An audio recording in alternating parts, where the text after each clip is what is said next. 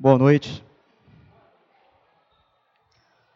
Tome o teu lugar, pegue a tua Bíblia e abra no Evangelho de Lucas,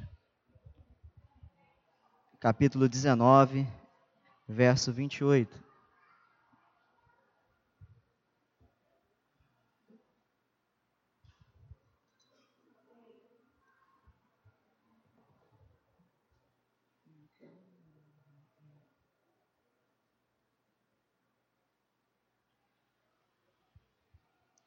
Lucas 19, verso 28.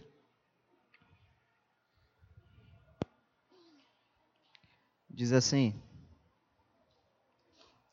Tendo assim falado, Jesus, caminhando adiante deles, subindo para Jerusalém, ao aproximar-se de Betfagé e da Betânia, perto do monte chamado das Oliveiras, enviou dois de seus discípulos, dizendo-lhes: Ide ao povoado que está adiante, e ali, ao entrar, achareis amarrado um jumentinho, sobre o qual ninguém jamais montou. Desamarrai-o e trazei-o.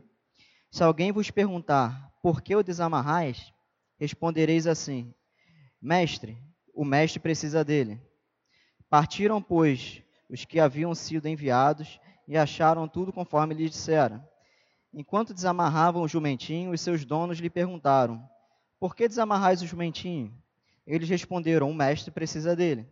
Levaram-no, pois, a Jesus e, pondo seus mantos sobre o jumentinho, fizeram com que Jesus o montasse. Enquanto ele passava, outros estendiam seus mantos pelo caminho. Já perto da descida do Monte das Oliveiras, toda a multidão de discípulos, alegrando-se muito, começou a louvar a Deus em alta voz, pois todos os milagres que havia visto, dizendo: Bendito é o Rei que vem em nome do Senhor paz no céu e glória nas alturas. Nisso, alguns dos fariseus, dentre a multidão, disseram-lhe: Mestre, repreende os teus discípulos.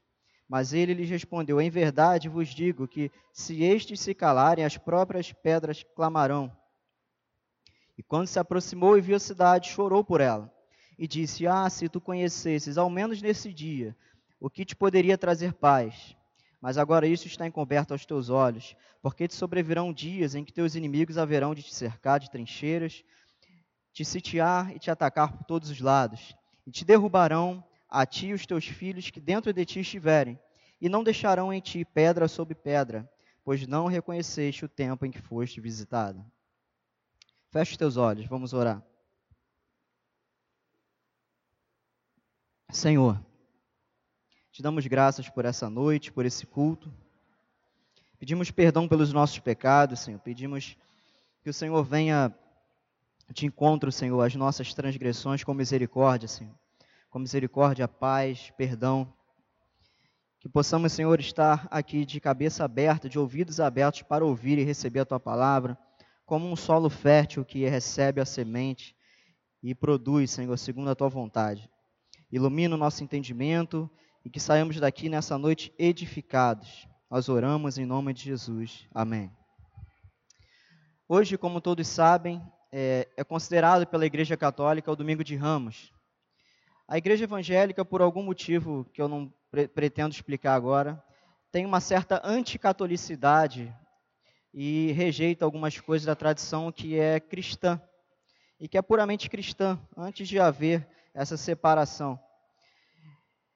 Hoje, o domingo antes, né, um domingo antes de toda o advento da crucificação e ressurreição de Cristo, tem esse episódio que na minha Bíblia está escrito a entrada triunfal de Jesus em Jerusalém, acredito que na tua também.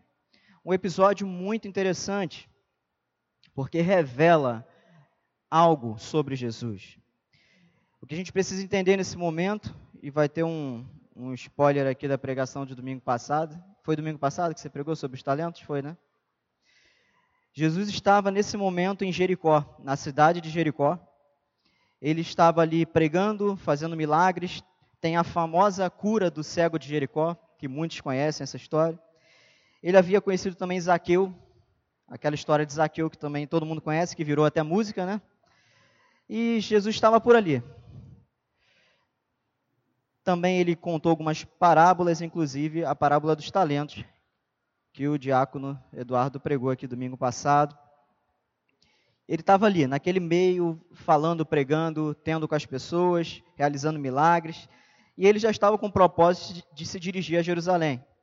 Algo importante, Jerusalém estava a menos de 30 quilômetros dali. Aí você pensa, caramba, 30 quilômetros é um chão. Mas para as pessoas daquela época, para você ter uma noção, as pessoas dos tempos bíblicos, inclusive do Antigo Testamento e do Novo, elas andavam por dia, as pessoas que trabalhavam ou que tinham que se deslocar, obviamente, elas andavam por dia cerca de 25 a 32 quilômetros por dia. Isso dá uma média de 6 a 8 horas caminhando, num ritmo é, moderado, médio, mais ou menos uns 15 minutos por quilômetro. Então esse pessoal andava bastante, andava bastante. Então você vê, Jesus está saindo de Jericó, indo para Jerusalém, e quando você lê o texto, parece que ele estava do lado, né? E ele chegou, mas não, teve um tempo, Provavelmente não foi um espaço muito grande de tempo, foi no mesmo dia ou foi no, no dia seguinte, ele chegou a Jerusalém. Por que, que ele chegou em Jerusalém? Eu falei sobre Jerusalém na última pregação, a cidade santa, a cidade sagrada, a cidade que o Senhor ama, a cidade escolhida, onde reinou Davi, onde o Messias vai reinar, a cidade é, que é ali a menina dos olhos de Deus. Algo importante, como a maioria que sabe, Jesus já estava sob a ameaça dos líderes religiosos. Eles tinham perseguido Jesus, eles tinham a intenção de matar Jesus. Os fariseus, os, os, o pessoal do sinédrio, o pessoal que era macomunado com o pessoal do governo, que eram os líderes do sinédrio, e eles já queriam matar Jesus por aquilo que você já está careca, eu e Walter, literalmente, de saber Jesus confrontava eles. Jesus trouxe um evangelho que era meio, no bom sentido da palavra, revolucionário para aquela mentalidade religiosa daqueles homens. E Jesus batia de frente, é, foi duro com eles, chamou eles de raça de víboras, de sepulcros caiados, bonitinho por fora e podre por dentro. Então Jesus pegou muito pesado com eles, esse era o propósito dele, e eles decidiram ali matar Jesus. Teve todo o plano com Judas, aquele cara gente boa que você conhece. Esse é o panorama. Jesus em Jericó, indo para Jerusalém, queria entrar lá para se cumprir uma profecia. Quando a gente olha para a Bíblia, a gente vê Jesus, o Filho de Deus, se encarnando, se tornando homem e participando de, de todo esse mistério da, da redenção. A gente entende isso uma doutrina chamada a doutrina da humilhação e da exaltação de Cristo. Ou seja, Cristo, sendo o próprio Deus, ele se humilhou, tomou forma de servo, como Paulo fala, ele se esvaziou e habitou entre nós. A gente canta aqui, deixou os céus para me encontrar. Exatamente essa palavra, ele deixou, ele largou, ele se despiu daquilo que ele era para habitar entre nós e ser aquilo que nós somos. Ele deixou de ser Deus para nascer num útero, de uma mulher e nascer, em carne e osso, ser humano como nós, naquele mistério que ele era ao mesmo tempo Deus e ao mesmo tempo homem. Mas eu também não quero falar disso. Então, essa doutrina de Cristo se esvaziar, a humilhação de Cristo e a exaltação de Cristo. Cristo foi exaltado quando ele foi ressurreto e assunto aos céus. Mas esse estado dele de ser é, homem, encarnado, sofrendo as nossas dores, vivendo os nossos dilemas, isso é considerado o estado de humilhação de Cristo. Ainda no estado de humilhação, nós olhamos para a vida de Cristo e vemos os milagres que ele fazia, nós vemos as pessoas que ele libertava, os endemoniados sendo libertos, os feridos sendo sarados, é, os presos de espírito sendo também libertados. E nós vemos que, simultaneamente, ele era aquele homem como a gente, mas ele também dava é, pequenas demonstrações, pequenas amostras do poder grandioso de Deus, ele sendo Deus. E ele fazia determinadas coisas que as pessoas falavam: ora, mas só Deus é capaz de perdoar pecados. exatamente isso, por isso que ele perdoava, porque ele era Deus. Mas, de todas essas pequenas amostras do poder de Deus no seu estado de humilhação, a maior demonstração do poder de Deus nesse estado foi a entrada em Jerusalém. Porque aqui ele foi aclamado o rei, ele foi aclamado o Messias que viria, viria trazer a paz. Nesse momento ele veio trazer a paz. Tanto que ele fala aqui no verso 40 e tanto, a Jerusalém, eu vim trazer paz. Eu vim trazer paz. Mas paz, gente, não é, é um estado de espírito, sabe? Eu estou em paz. eu estou em casa, sem nada para fazer, no sossego, eu estou em paz. Não, não é isso. Mas no sentido de reconciliação, trazer paz. É como um rei que vai ter de encontro a um outro reino que está em guerra, e esse outro reino resolve se render, e esse rei vem trazendo seus termos de paz, para que o outro rei assine o termo de paz e haja paz entre os dois reis. É essa figura, quando se fala paz nesse sentido, não é, ah, eu estou em paz, ah, eu tô, estou tô bem aqui, estou tranquilo, hoje estou de folga, estou em casa, o tempo está bom, está mal, eu adoro essa chuva, vou ficar em casa, estou em paz. Não é isso. Não é esse marasmo é paz no sentido de um pacto, um pacto de paz, um pacto de reconciliação. Paulo fala isso em Romanos 5, que ele, através de Cristo, nós temos paz com Deus, ou seja, nós estamos em paz com Deus, nós estamos reconciliados. E foi isso que ele veio trazer paz. E não foi isso que ele veio trazer? Ele não nos reconciliou com Deus nessa, nesse advento de Cristo encarnado na terra? Então, esse é o pano de fundo, esse é o significado de Cristo entrar em Jerusalém. Além disso, o fato dele entrar em Jerusalém aponta também para um futuro ainda não concretizado sobre Jesus reinar, sobre a cidade estar de novo é, dominada por aquele que descende de Davi, como nós também vimos na, naquela pregação que eu, que eu fiz sobre a, os, os, os, eventos do final dos tempos. Pois bem, olhando aqui para o texto, alguma, alguns fatos a serem observados. Vamos no verso 28. Eu vou reler e dar algumas explicações. Tendo assim falado, Jesus seguiu o caminho adiante dele, subindo para Jerusalém. Um fato importante, como eu disse, estava em Jericó. Para ir para Jerusalém, ele tinha que subir, passar o Monte das Oliveiras. O caminho era um caminho de subida e descida. Ele ia ter que cruzar ali um terreno íngreme para depois descer e chegar em Jerusalém. Jerusalém é uma cidade alta, então ele estava em Jericó, que era a cidade baixa, subia a montanha, subia a montanha, Monte das Oliveiras, descia um bocado e estava em Jerusalém. Jerusalém continua é, num nível um pouco acima de Jericó. Ao aproximar-se de Bet-Fagé e da Betânia, perto do monte chamado das Oliveiras, enviou dois de seus discípulos, dizendo-lhes: Ide ao povoado que está adiante, e ali ao entrar achareis amarrado um jumentinho, sobre o qual ninguém jamais montou, desamarrai-o e trazei-o. Algo importante, Jesus já sabia que tinha uma aldeia e que tinha um jumentinho numa casa determinada, num, numa fazenda ali determinada. Alguns acreditam que Jesus já teria é, visto ou combinado com, com o dono dessa fazenda, com os discípulos, enfim. Isso é especulação, não está escrito. Mas o fato é que Jesus já sabia. E ele dá essa ordem. Então os discípulos vão para lá, pegam o jumentinho para trazer para Jesus. Algo importante Jumentinho. Todo mundo entende esse texto aqui errado. Ah, Jesus pegou um jumentinho porque ele era, ele queria mostrar humildade, tal. Não. Os dados históricos dizem que os cavalos eram usados em tempos de guerra e os jumentinhos eram usados em tempos de paz. Então, os jumentos eram animais de transporte que só os nobres usavam e eles só usavam em tempos de paz nos tempos de guerra se usavam os cavalos. Você deve lembrar que a figura do cavalo nos salmos e no contexto judaico é de um animal de guerra. Seus cavalos de guerra, os seus cavalos, seus cavaleiros, seus cavalarianos, aquela linguagem toda, os cavalos eram animais de guerra. E já os jumentos eram animais de transporte em tempos de paz e usado por pessoas de autoridade, nobres. Então era comum, naquela época, quando um rei vinha em paz, visitar um outro reino, por exemplo, ele vinha montado num jumento. É que a gente aqui no Brasil, o jumento tem a conotação pejorativa, né? É aquela pessoa que faz uma burrada e fala, o seu jumento. Mas não é isso. O jumento era um animal nobre, era um meio de transporte nobre daquela época. Então Jesus mandou trazer um jumento e, detalhe, ele mandou trazer um jumento zero quilômetros, né? Porque ele fala, achareis amarrado um jumentinho, verso 30, sobre qual ninguém jamais montou. Então ele mandou, encomendou um jumento zero quilômetro. Né? Os discípulos botaram as capas, Jesus sentou, em outro evangelho sinótico que fala que os discípulos ajudam Jesus a subir, ele sobe no jumentinho e começa a andar. E eu vou pular essa parte de que chegam aos discípulos e, e perguntam o que vão fazer.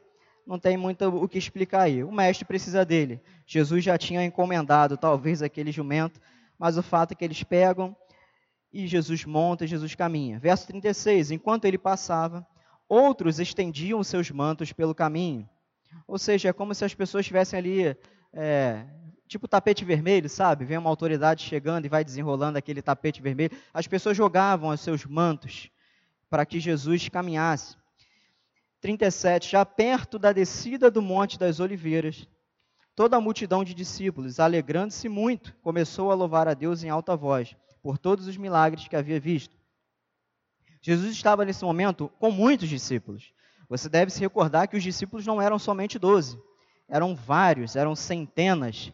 Quando Jesus aparece, depois que ele ressuscita, João relata que ele apareceu ao menos a 500 discípulos. Então, eram muitos discípulos. Os discípulos saíram para discipular, lembra? E fizeram mais discípulos, a questão é que Jesus tinha um círculo mais próximo dele, que eram os doze, os principais, aqueles que Deus de antemão preparou para que fossem os alicerces da igreja, os apóstolos, aqueles que escreveram e plantaram as igrejas. No entanto, Jesus tinha muitos discípulos e era uma multidão. Quando a Bíblia fala em multidão, é muita gente. Vocês se lembram que quando fala em multidão é, é 5 mil é, batizados, 3 mil batizados, 5 mil pessoas alimentadas por peixes e pães, a multidão segue Jesus, é gente pra caramba. Então essa galera toda subiu com ele a montanha e quando já estava começando a descer, ou seja, já avistando Jerusalém, já tipo na rota final para Jerusalém, eles começaram a louvar a Deus em alta voz. De que, que eles louvavam? Bendito o rei que vem em nome do Senhor. Em alguns outros textos, bendito o que vem em nome do Senhor paz nos céus e glória nas alturas. Eles estavam aqui cantando um salmo. Dá uma voadinha na tua Bíblia aí para o Salmo 118, 26.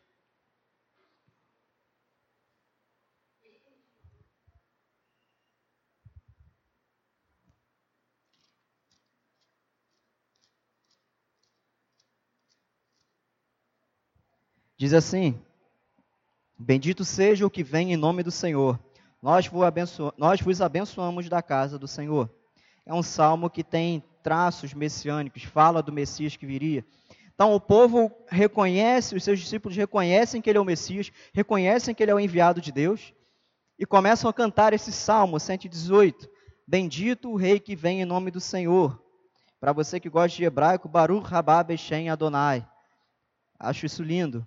Bendito aquele que vem em nome do Senhor. Você lembra que para o judeu, o nome de Deus é algo muito importante.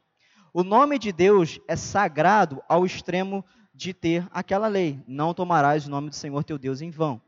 Que hoje os judeus, hoje, né, de alguns séculos para cá, os judeus não pronunciam o nome de Deus. Acredita-se que isso aconteceu no exílio babilônico, que eles pararam de pronunciar o nome de Deus para que os babilônios não ouvissem o nome de Deus e, e pudessem talvez zombar do nome de Deus. Alguns historiadores dizem isso que eles pararam de pronunciar, tanto é que não se sabe qual é a pronúncia certa ali. A gente tem Jeová aqui nas Bíblias, mas provavelmente não é isso. Mas é algo parecido com isso. Então não seria o que a gente fala, mas é um outro assunto. Mas não é errado a gente falar Jeová. Só não é a pronúncia adequada, mais correta, que se tinha naquela época. Então o nome do Senhor era algo muito sagrado para o judeu, e ainda é para o judeu atual. Então, quando aquela multidão, tipo assim, imagina você que vê o futebol, um estádio de futebol, aquela torcida, sabe? Aos milhares ali, louvando, bendito o rei, ou seja, bendito, abençoado, certo? O rei, lembra que a, o, a Judéia era uma província romana, havia um rei em Roma que reinava sobre aquele território, e esse rei se chamava César, o título César, ele era o que reinava, ele era o rei, não havia outro rei além do imperador de Roma. E aquela multidão começa a dizer que existe um outro rei. E na tua Bíblia aí deve estar com R maiúsculo, como na minha está. Ou seja, é o rei. Se fosse outro rei, talvez seria com R minúsculo. Mas eles estão falando, bendito o rei, expressando que há um único rei. E que há um rei maior do que o imperador de Roma, do que o imperador de todo o império. E esse rei é abençoado. Abençoado o rei que vem, e ele vem de onde? Lembra Moisés quando fala assim: Senhor, eu vou chegar ao teu povo e eu vou ter que passar essa mensagem tudo bem. Mas eu vou falar que quem me enviou, quem me, sabe, quem está me chancelando para eu vir aqui dar essa ordem supostamente louca. E Deus fala, fala que o eu sou te enviou. O próprio Deus te enviou, o único Deus. E essa é a mensagem desse esse versículo pequeno, 38. Bendito o rei, abençoado o rei, o único rei que vem em nome do Senhor. Ele vem em nome de Deus. E o que, que acontece em seguida disso? Paz no céu, glória nas alturas. O que, que acontece? Aquela turma de sempre. Nisso, alguns dos fariseus, dentre a multidão, disseram-lhe: Mestre, repreende os teus discípulos. Lembra que os fariseus sempre chamavam Jesus de mestre no sentido sarcástico e no sentido de não reconhecer que ele era o mestre. Toda hora eles falavam, mestre, se tu és o mestre, mestre. É, era um sentido sarcástico e, e, debochado deles, porque eles não reconheciam Jesus como mestre, eles não reconheciam Jesus como Messias. E o que, que eles fazem ao ouvir a multidão cantando que aquele é o Messias, aquele é o rei, e que não existe rei de Roma, não existe rei do Império Romano, aquele é o rei, e ele vem em nome, Bechem em, hebraico, o nome de Deus, ele vem representando o, o que de mais sagrado existe para os judeus. Aquele homem montado no jumentinho, o Nazareno, e todo mundo sabia que era o carpinteiro, ele vem em nome do Deus Criador. E os fariseus dizem, mestre, repreende os teus discípulos. Tipo assim, mestre, manda eles calarem a boca, vai dar problema. Vai dar problema você chamar esse mestre de rei e ainda está dizendo que ele vem em nome de Deus, que ele vem representando Yahvé. Vamos usar esse termo aqui. Mas Jesus respondeu, é, com a delicadeza de um elefante: Eu vos digo que, se estes se calarem, as próprias pedras clamarão. Ou seja, Jesus está dizendo assim: ainda que eles se calassem, hoje eu estou vindicando a minha autoridade. Hoje eu estou vindicando o meu trono. Hoje eu estou vindicando o meu lugar, o meu território. E hoje eu estou vindicando a minha missão. Quem eu sou? Eu sou o enviado de Deus. Jesus está querendo dizer isso. Verso 41. E quando se aproximou e viu a cidade, chorou por ela. Então, olha o cenário. Ele saiu de Jericó, subiu, começou a descer, a galera começou a cantar. Bendito é o que vem em nome do Senhor. Os fariseus rasgando os cabelos, né, com comichão, vai dar problema, vai dar problema. E Jesus, não, fica tranquilo, que se eles se calarem, as pedras vão, vão proclamar que eu sou o enviado de Deus. E quando ele começa a descer e já começa a avistar melhor a cidade, Jesus chora. É por isso que eu não consigo entender, e aqui abrindo parênteses, quem consegue ler a, a questão escatológica e não dando a devida importância para o país de Israel. Que o próprio Jesus, ao ver a cidade amada, a cidade santa, Jesus chora por ela. E por que, que Jesus chora por, por Jerusalém? Verso 42, e disse, Ah, se tu conhecesses ao menos nesse dia o que te poderia trazer a paz. Como se Jesus estivesse falando, ah, Jerusalém, se você tivesse a capacidade de entender que eu sou o Messias, que eu vim trazer a paz, Continuando, mas agora isto está encoberto aos teus olhos. Está encoberto. Quem estava aqui na pregação, voltando, né? Sobre o fim dos tempos, lembra que lá em Romanos 11, Paulo fala que o reconhecimento de Jesus como Messias está encoberto aos judeus por um propósito de Deus. E Jesus chora, verso 43, porque te sobrevirão dias em que os teus inimigos haverão de te cercar de trincheiras, te sitiar e te atacar por todos os lados. Não foi o que aconteceu no ano 70? Sobre o general Tito, Jerusalém foi destruída pelo Império Romano. Eu também falei isso aqui já umas mil vezes. Jerusalém foi tomada, foi destruída, não ficou pedra sobre pedra. Os romanos levaram, destruíram o templo, levaram a menorá, aquele candelabro judeu, que é o símbolo hoje, inclusive, do brasão de Israel. Eles levaram aquela peça de ouro, de quarenta e tantos quilos de ouro, e tem lá em Roma o, um quadro disso, do, a, a, vitória do Império Romano sobre o Jerusalém. E Jesus já está é, predizendo isso que aconteceria, verso 44, e te derrubarão a ti e aos teus filhos que dentro de ti estiverem e não deixarão em ti pedra sobre pedra, pois não reconheceste o tempo em que foste visitada.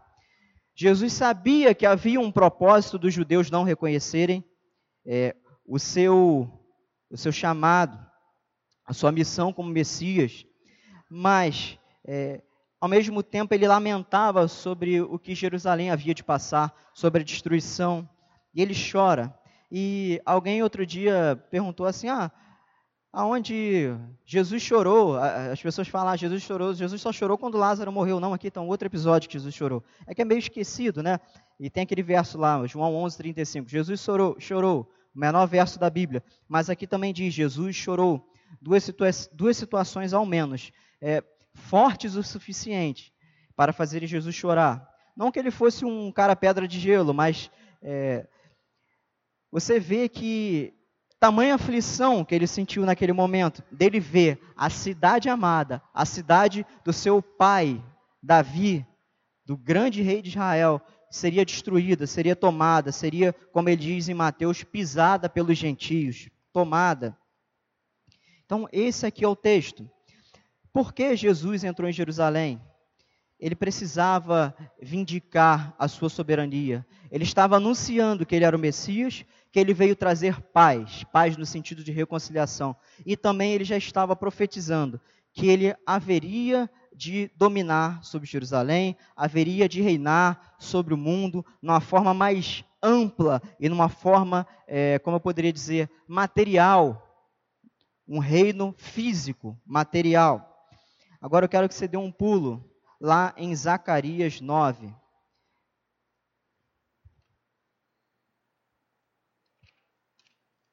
Verso 9. 9, 9. Aqui em Zacarias 9, 9 está profetizado. Vamos colocar aí. Eu vou dar um chute aqui de uns 500 anos antes de Cristo, com uma margem de erro aí, tipo do Datafolha, sabe? A margem de erro bem grande. Zacarias profetizou que o Messias viria e que ele entraria em Jerusalém. Vamos ler só o verso 9. Diz assim: Alegra-te muito, ó filha de Sião, exulta, ó filha de Jerusalém. O teu rei vem a ti.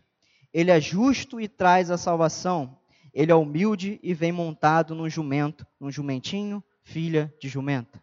Então você vê que cerca de meio século antes, o profeta judeu Zacarias profetizou que o Messias viria. Ele viria para Jerusalém. Ele traria paz e salvação ele é justo, ele é humilde, se alegrem. Você vê que é todo o cenário que aconteceu. Ele viria montado num jumento, num jumentinho, filha de jumenta. Muito interessante.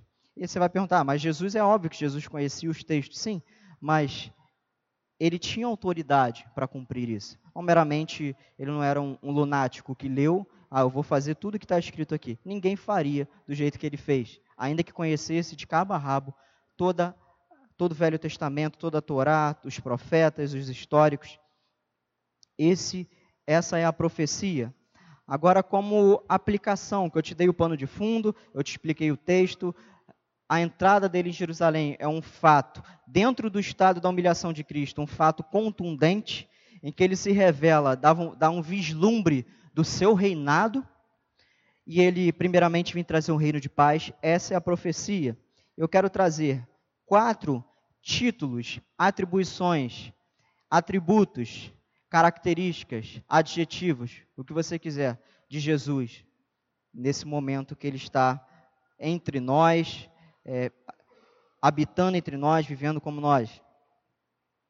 Diz o primeiro aqui, rei. Alegra-te muito, ó filha de São, exulta, ó filha de Jerusalém, o teu rei vem a ti. Como eu falei, rei, o que rei representa ou representava naquela época? Primeiro, domínio. Quando se tem um rei, se tem um domínio. Autoridade.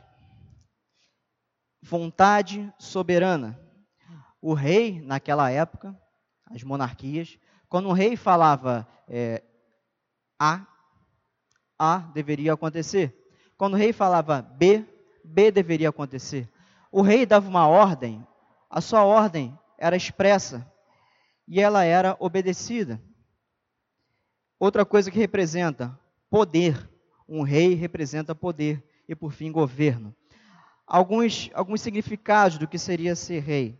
Então você imagina Jesus, o próprio Deus, como o rei, aquele que tem todo o domínio. E essa noite eu quero que seja é, o meu desejo, eu pensei assim na palavra, eu falei, Senhor, é, como aqueles discípulos naquele domingo de ramos se alegraram e exaltaram a Jesus, eu pensei assim, que esse domingo hoje aqui também seja um domingo de exaltação a Cristo. Que ele seja exaltado aqui, no sentido da gente é, entender melhor e descobrir na palavra alguns, alguns atributos dele. E esse é o primeiro, rei. Esse é o Dudu gosta muito desse, né? De Jesus como rei. A gente tem lá o Salmo 24, ele é o rei da glória, ele vai entrar. E está falando também de Jerusalém e também de um, de, um, de um futuro que ainda não chegou, ainda não chegou para nós. Jesus tem todo o domínio. Você concorda com isso? Jesus tem toda a autoridade. E você vê que essas palavrinhas, você lembra de textos. Ele fala que toda a autoridade me foi dada. E o domínio está nas suas mãos, Isaías fala. A vontade de Jesus é soberana, você concorda com isso? Você concorda que Jesus tem todo o poder? O poder de Jesus é tamanho, tamanho, que a Bíblia fala que por causa dele tudo que foi feito se fez. Por causa dele, mais ainda, tudo que está aqui subsiste. Ele não é somente o criador de todas as coisas, é, ele é o sustentador de todas as coisas. Deus não criou o mundo e, e fez tipo uma programação, né? Programou lá, fez um programa, no, tipo o cara do TI ali, o Júnior. Fez lá o programa e beleza, vai funcionar. Se der algum problema, o pessoal liga para ele resolver. Mas em, em princípio a coisa funciona por si só, ela se retroalimenta. Não, Jesus criou, Deus criou todas as coisas pelo poder da sua palavra, Logos de Deus, que é o próprio Jesus, o Filho de Deus, e ele sustenta as coisas. Lembra que em Mateus 6 ele fala para os discípulos assim: Não fiquem ansiosos por coisa alguma. Deus, o meu Pai, ele sustenta as aves dos céus, ele veste os lírios dos campos, e não tem nada mais bonito que aquela campina dos lírios, branquinhos ali, bonitinhos. Ele está dizendo que Deus sustenta todas as coisas. E aqui vem um acalento para nós. Se Deus cuida de todo o universo, das aves dos céus, sabe, faz esse, esse ecossistema funcionar, os animaizinhos, quando você liga lá o Discovery Channel, o Animal Planet, que você vê ali como é que os animais são programados para fazer as coisas e tal. Ainda que maculado pela queda, o mundo funciona e subsiste pela providência de Deus. É Ele que sustenta. Ele tem todo o poder. Ele tem todo o governo. Todo o governo está sobre os ombros de Jesus. Não existe rei, não existe governo nesse mundo que vai sobrepujar o governo de Jesus. Porque o reino de Deus está entre nós. O reino de Deus está entre nós, de uma forma não plena ainda, de uma forma espiritual, mas estará de uma forma plena, abundante e física. Deus, na forma de seu Filho, Jesus Cristo, irá reinar com cetro de justiça. Ele irá reinar sobre as nações, ele irá reinar sobre todos os povos. É o que as profecias dizem e é os que os judeus esperavam naquele momento, só que eles foram impedidos por um propósito de Deus de entender. Jesus é o rei. Amém? Cristo é o rei, né? Eu lembro do Walter que gosta desse louvor. Cristo é o rei, como diz o louvor de toda a terra. Ele é o rei. Ele é o rei.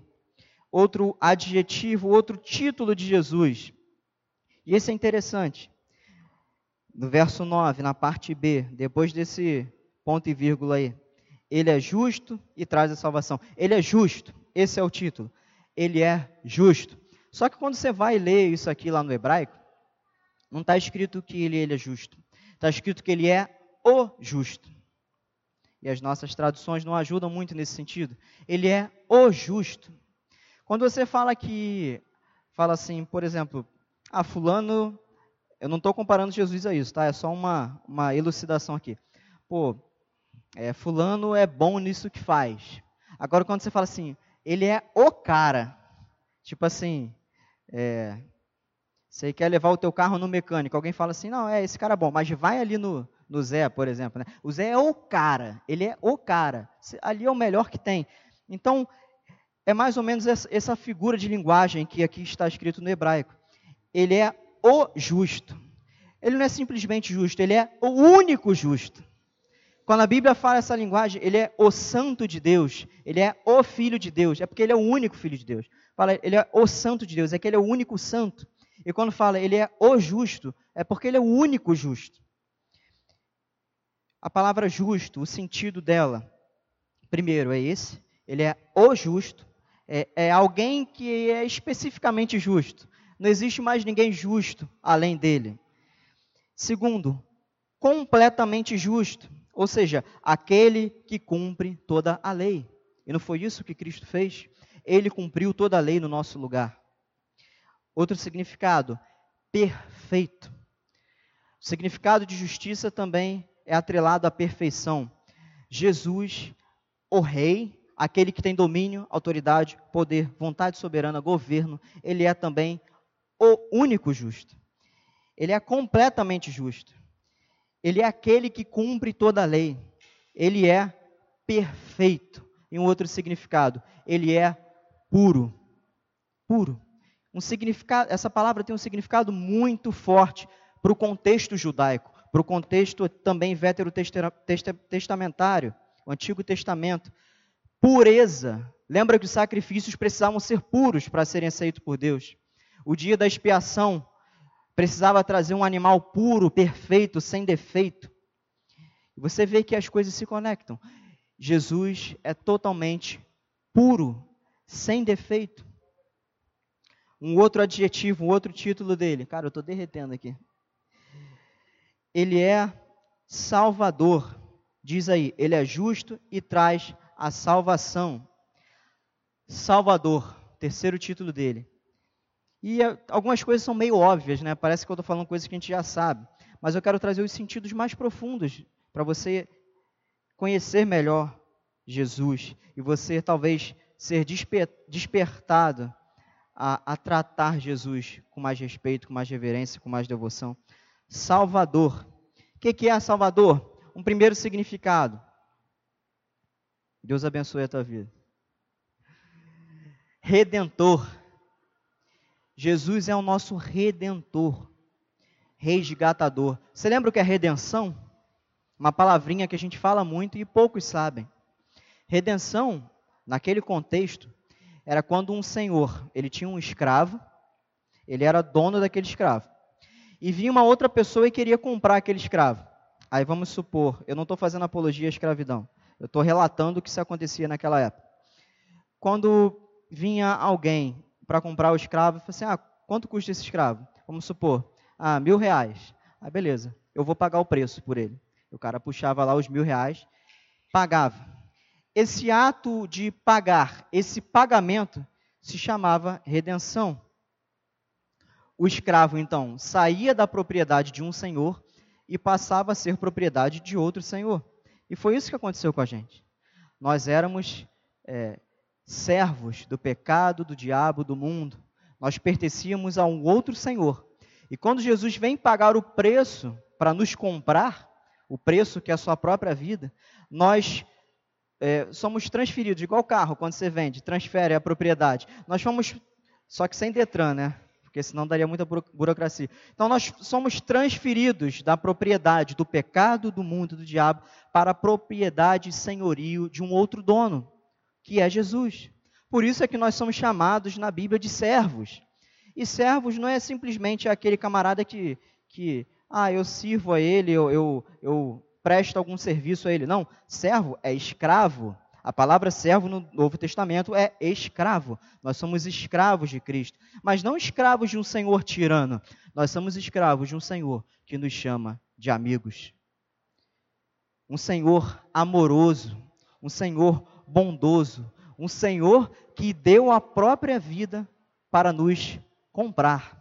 Esse é o significado da palavra redenção, beleza? Quando você ouvir agora em numa música, numa pregação, qualquer coisa, ele nos redimiu, é isso, ele nos comprou, ele nos resgatou, ele pagou um preço para nos adquirir e trazer para debaixo do seu senhorio. Um outro significado de Salvador, aquele que protege. Isso tudo que eu estou dando para vocês, para vocês são significados hebraicos dos termos, para a gente entender que não tem como a gente não olhar ali a linguagem, o contexto da linguagem e para ter os significados. Salvador também é aquele que guarda, aquele que protege. E não é? Esse nosso Senhor, o nosso Salvador, não é aquele que nos protege? Não é aquele que tem nos guardado? Outro significado, aquele que liberta. Não somente liberta no contexto da redenção, mas liberta de coisas que nós vamos sendo, vamos sendo libertos na nossa vida. Deixa eu dar um exemplo. Quando você é chamado ao Evangelho e você ali é transformado e você passa a ser parte do reino de Deus, você entra num processo que a gente chama de santificação. Você vai a cada dia que passa sendo lapidado, sendo trabalhado por Deus, sendo santificado, na palavrinha que Paulo gosta muito de usar, sendo aperfeiçoado. Nesse processo, Deus vai te libertando de, de algumas coisas feias que você tem na tua personalidade, que eu tenho na minha personalidade.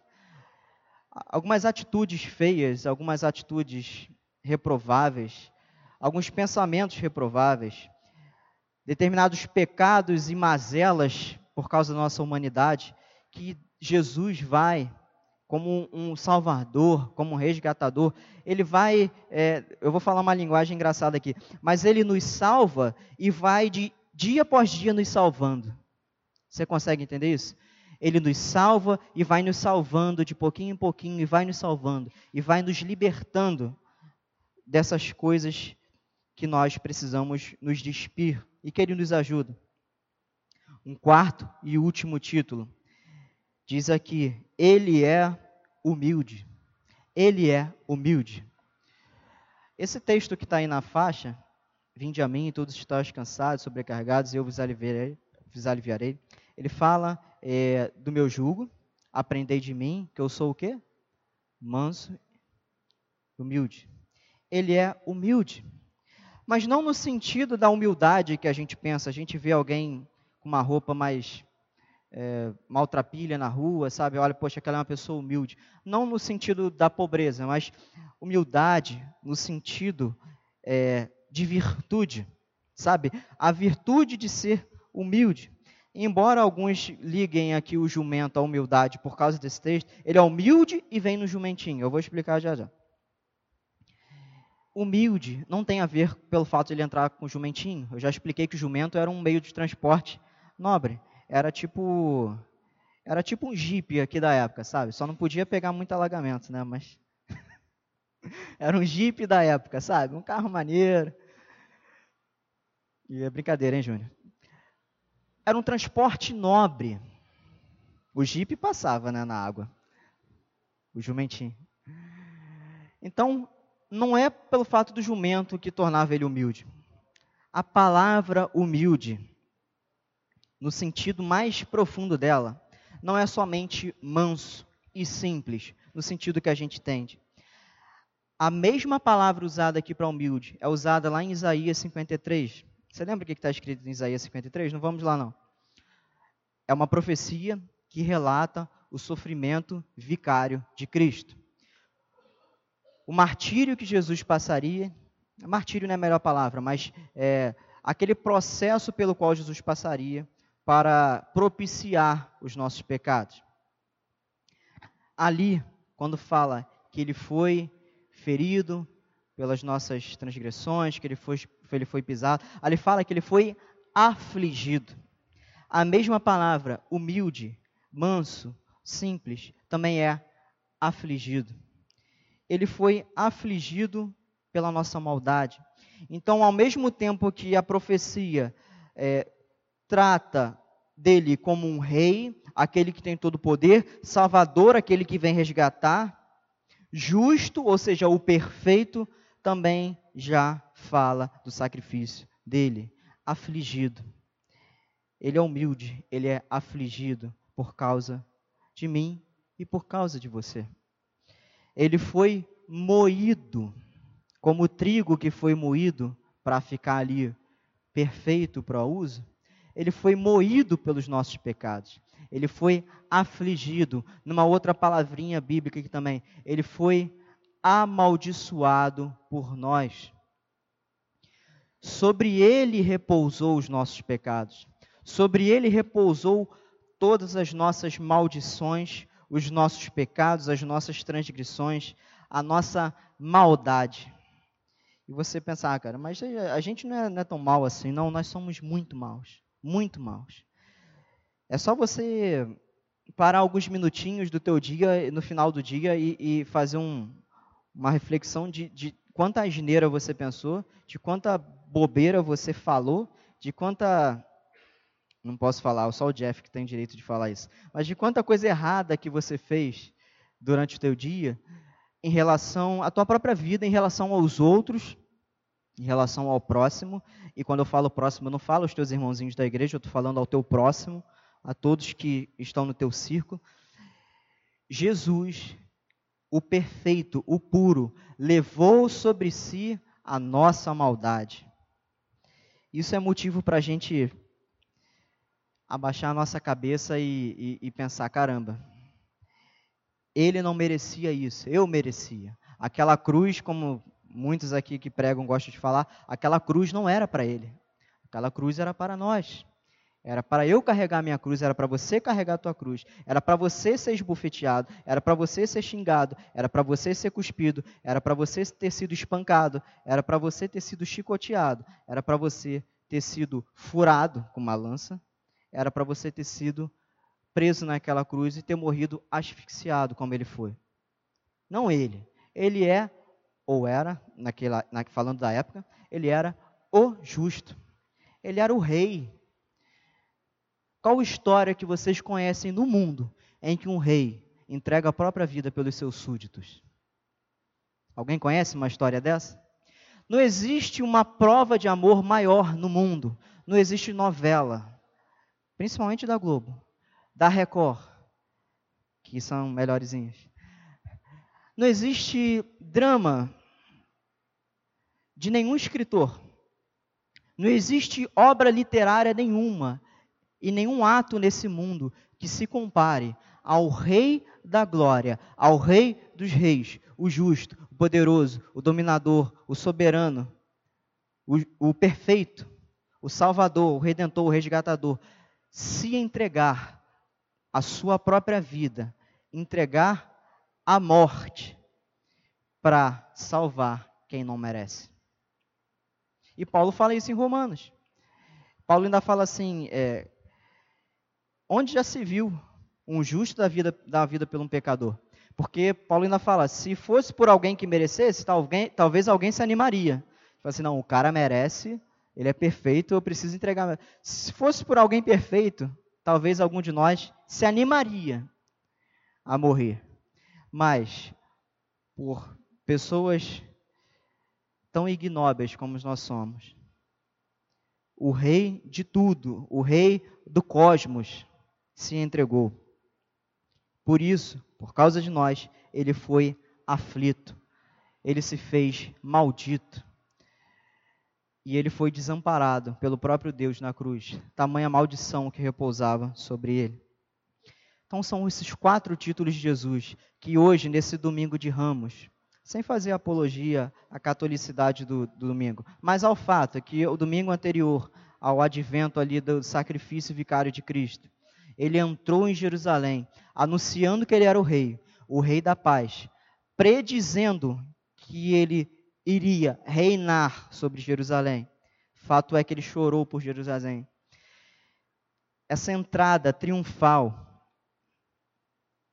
esse fato marcante, que foi motivo de alegria e exaltação dos seus discípulos, daquela multidão de discípulos, e foi motivo de tropeço para os fariseus, para os incrédulos. Que hoje possamos exaltar o Rei Jesus E como é que nós podemos exaltar Ele? Prestando a Ele amor, prestando a Ele louvor, prestando a Ele devoção, prestando a Ele piedade, prestando a Ele santidade, reverência, temor, respeito, devoção. Amém? Algumas coisas que possamos prestar a Ele, aquele que é digno. Só Ele é digno. Ele é o justo, Ele é o merecedor, Ele é o único Deus. Como diz os credos mais antigos, Jesus é o Deus de Deus e a luz da luz. Não tem Deus sobre ele, não tem luz sobre ele, não tem Salvador sobre ele e não tem Rei sobre ele. Ele está no controle da tua vida, ele é o Rei da tua vida. Não tente medir forças com teu Rei, porque a vontade dele é soberana. Não tente medir forças com teu Rei, porque ele tem todo o domínio. Não tente medir forças com teu Rei, porque ele tem todo o poder todo o poder. E lutar contra a vontade de um rei é a formiguinha querendo parar o, caminhão na estrada. Eu já falei isso aqui. Imagina a formiguinha está no meio da estrada e vem um Scania a 100 por hora e a formiguinha para. O que, que vai acontecer com ela? Como o Kiko fez, né, do, do gato lá, do episódio do gato. Vai ser atropelado a vontade de Deus vai prevalecer sobre a tua. Mas fique tranquilo, a vontade dele é boa, perfeita e agradável. Ainda que dou, ainda que a vontade dele para Paulo fosse perder a cabeça em Roma, Paulo fez tudo o que tinha que fazer, completou a carreira, guardou a fé, chegou no final e está lá do lado dele. E um dia a gente vai poder conhecer Paulo e saber se ele era calvo mesmo e saber qual era o espinho na carne dele, se era realmente a, a cegueira, né? A gente tem essas curiosidades. Ah, quando chegar lá, eu vou perguntar a Elias como é que foi aquela questão lá das carruagens e tal. Perguntar ao Moisés como é que foi aturar aquele povo lá, né? Os pastores todos vão procurar Moisés, né? como é que foi, Moisés, aquilo lá? Ele, ah, foi difícil. Procurar Josué. Eu quero procurar Josué, general de batalha, sabe? Eu gosto dessas coisas de guerra. E aí, José, como é que foi lá? Tal? Como é que foi a cara do, do pessoal de Jericó lá? Pô, ficaram desesperados. Sabe, vai ser assim, a gente vai encontrar com eles, a gente vai conversar com eles, nós vamos viver todos é, a igreja antiga com a igreja moderna, digamos assim, vamos viver num reino de paz, vivendo ali, ó, e vendo face a face. Jesus é o rei, amém? O rei, o justo, o salvador, o humilde. Esse é o nosso Jesus, que nesse domingo anterior ao sacrifício ao vitupério vicário dele. Ele entrou na cidade amada. Ele adentrou e ele mostrou que ele era o Messias, o ungido, o Filho de Deus. Amém? Feche teus olhos, curva a tua cabeça. Eu quero chamar a equipe da música. Feche teus olhos. Senhor, nós te adoramos, te rendemos graças, porque tu és o Rei Tu és soberano, tu tens todo o poder, sobre ti está toda a autoridade. Tu fostes investido, Senhor, do nome que está acima, sobre, está acima de todo nome, o nome Jesus. Aquele que salvará muitos, o Filho de Deus, o Verbo de Deus. Tu és rei, Senhor. Tu és rei sobre nós, tu és rei sobre a tua igreja e nada, Senhor, vai parar a tua obra, nada vai abalar as portas da tua igreja, Senhor, porque tu governas sobre ela e sobre ela está o teu domínio. Nós oramos a ti e pedimos que o Senhor nos dê um senso de louvor, de exaltação, de adoração mais puro e mais devoto a ti, Senhor. Nós perdemos tanto tempo, Senhor, com coisas desse mundo. Nós louvamos, exaltamos e adoramos e amamos tantas coisas desse mundo, Senhor. E às vezes para ti, Senhor, que é o Rei soberano, sobra o resto do nosso vigor físico, o resto do nosso vigor mental, o resto da nossa vontade, o resto do nosso tempo, o resto das nossas finanças, Senhor. Mas que possamos hoje, a partir de hoje, nesse domingo que precede o domingo de Páscoa, que possamos nessa semana lembrar do teu sacrifício e louvar aquele que é digno. Nós oramos a ti em nome de Jesus. Amém.